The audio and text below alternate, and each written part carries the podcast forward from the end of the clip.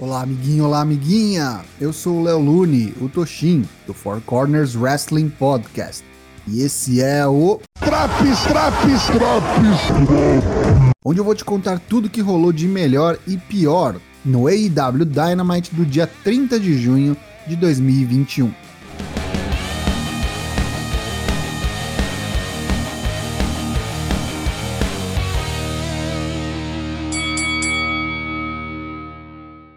O programa começa ao som de Judas, pois Chris Jericho vem juntar-se à mesa de comentaristas por esta noite. E vamos direto para a luta 1, Eric Kingston e Panther Zero Miedo contra os Young Bucks. Um ótimo combate, como já é de praxe para a primeira exibição do programa. A luta corria bem, equilibrada, até que chegam os Good Brothers e distraem o árbitro, enquanto Brandon Cutler tenta interferir com o desodorante no rosto de Penta, mas acaba atingindo Matt Jackson. Surge Frank Kazarian, que quase decapita Cutler com um clothesline. Penta atinge um package pile driver em Matt, seguido do Huracan de Eric Kingston, e vem o pinfall da vitória, garantindo uma oportunidade futura pelos títulos de duplas. No vestiário, Christian Cage está conversando com Jungle Boy sobre ser campeão um dia. Mas esta noite é especial, pois Jungle Boy pode ser o primeiro wrestler da AEW a alcançar a marca de 50 vitórias. Luchasaurus chega e agradece Cage por proteger Jungle Boy em sua ausência. Christian diz que na verdade ele é um quarto dinossauro e Luchasaurus parece impressionado enquanto eles conversam sobre isso ao saírem de cena. No ringue está Tony Schiavone para entrevistar a Man of the Year, dupla composta por Ethan Page e Scorpio Sky. Tony pergunta a Paige por que uma coffin match para o combate contra Darby Allin. Ethan diz que seu objetivo não é vencer Darby, mas sim exterminá-lo. A derrota na coffin match destruirá Darby mentalmente. As luzes se apagam, neva no verão americano e Sting surge arrastando um caixão. De dentro pula Darby Allin, que vai imediatamente pegar Paige de porrada. Sky tenta ajudar, mas é atingido por um Scorpion Death Drop de Sting.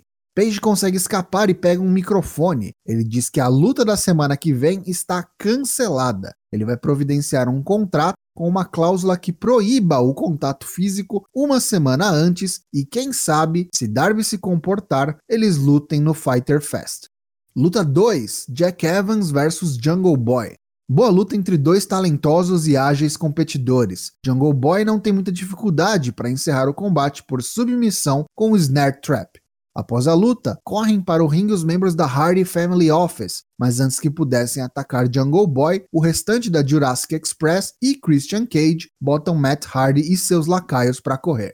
Promo package de MJF. O jovem wrestler usa seu tempo para cagar na cabeça de Chris Jericho, e em como MJF foi mais esperto que ele, infiltrando-se na Inner Circle e tudo mais. Na semana que vem, MJF anunciará as estipulações para uma luta final entre ele e Jericho. A única coisa que MJF exige, caso Jericho aceitar as condições para o combate, é que quando Chris for derrotado, ele nunca mais importunará MJF. Em entrevista no backstage, Andrade El Ídolo diz que na semana que vem, no Road Rager, ele enfrentará Matt Sydal. Kenny Omega vem ao ringue para ser entrevistado por Tony Schiavone. Kenny toma o microfone e faz um monólogo. Ele diz que acordou hoje sentindo-se um rei, pois percebeu que derrotou o cara mais durão da AEW, derrotou o maior high flyer da AEW, derrotou o cara mais carismático e top vendedor de merchandise da AEW, e não esqueçamos que ele também derrotou a maior promessa para o futuro da AEW. Portanto, não sobrou mais nenhum desafiante. Ele diz que vai tirar umas férias e então é interrompido pela Dark Order que vai ao ringue com Evil Uno à frente. Uno discorda que Kenny não tem mais adversários. Omega ri, tira sarro do Five e fala para eles darem meia volta e irem embora, pois nenhum deles está nem perto do ranking necessário para desafiá-lo. Evil Uno concorda com Omega, eles não são qualificados para o desafio, mas há alguém que é alguém que ele conhece muito bem. Kenny diz que se eles estão falando de quem ele pensa que estão falando, essa pessoa não gostaria nada de ter a Dark Order falando por ele. Tampouco essa pessoa tem coragem para encarar Ômega cara a cara. Nem ele mesmo se acha digno de carregar este título. Kenny então faz pouco da Dark Order, pede licença, dá boa noite e se retira. Luta 3: Brian Pillman Jr. contra Miro pelo TNT Championship. O que parecia que seria um passeio do campeão Miro acaba se tornando a melhor apresentação de Brian Pillman Jr. na AEW até o momento, na minha opinião. Ainda assim, não foi o bastante para vencer o monstro. Após um bem aplicado roundhouse kick, veio o Game Over, que fecha o combate para o ainda campeão Miro por submissão. Nos bastidores, Hangman Adam Page encontra Dark Order e pergunta por que eles fizeram algo tão estúpido como o que rolou há pouco com Kenny Omega. O grupo diz que Adam ainda quer ser campeão e eles sabem disso. Eles sabem que Adam não tem medo de Kenny, mas sim do fracasso. E não há problema na derrota, contanto que você levante e monte em seu cavalo novamente para seguir sua jornada. Quando Uno foi derrotado no desafio pelo título TNT, Page celebrou seu esforço. Silver diz que todos estão com Adam e acreditam nele. Reynolds é o último a sair e diz que Hangman já esperou o bastante. Agora é a hora de Hangman promo package de Tess, acompanhado somente de Hook e Powerhouse Hobbs. Tess anuncia que no dia 14, na segunda noite do Fighter Fest, Brian Cage defenderá o FTW title contra Absolute Ricky Starks. Luta 4: Nyla Rose e Vicky Guerreiro contra Britt Baker e Rebel. Tempo demais para uma farofa sem sal e sem tempero. A maior parte da luta teve Rebel apanhando de Nyla e Vicky entrando vez ou outra para passar vergonha. Quando finalmente entrou no combate, Britt Baker acertou alguns bons golpes, mas Rose equilibrou. Eventualmente, após uma possível lesão legítima de Rebel, Baker consegue colocar Vicky Guerrero no Mandible Claw e vence por submissão. Após a luta, a campeã é atacada por Nyla, que atinge-a com um powerbomb do apron para fora do ringue através de uma mesa. Spot brutal. Luta 5 e Main Event: MJF vs Sammy Guevara.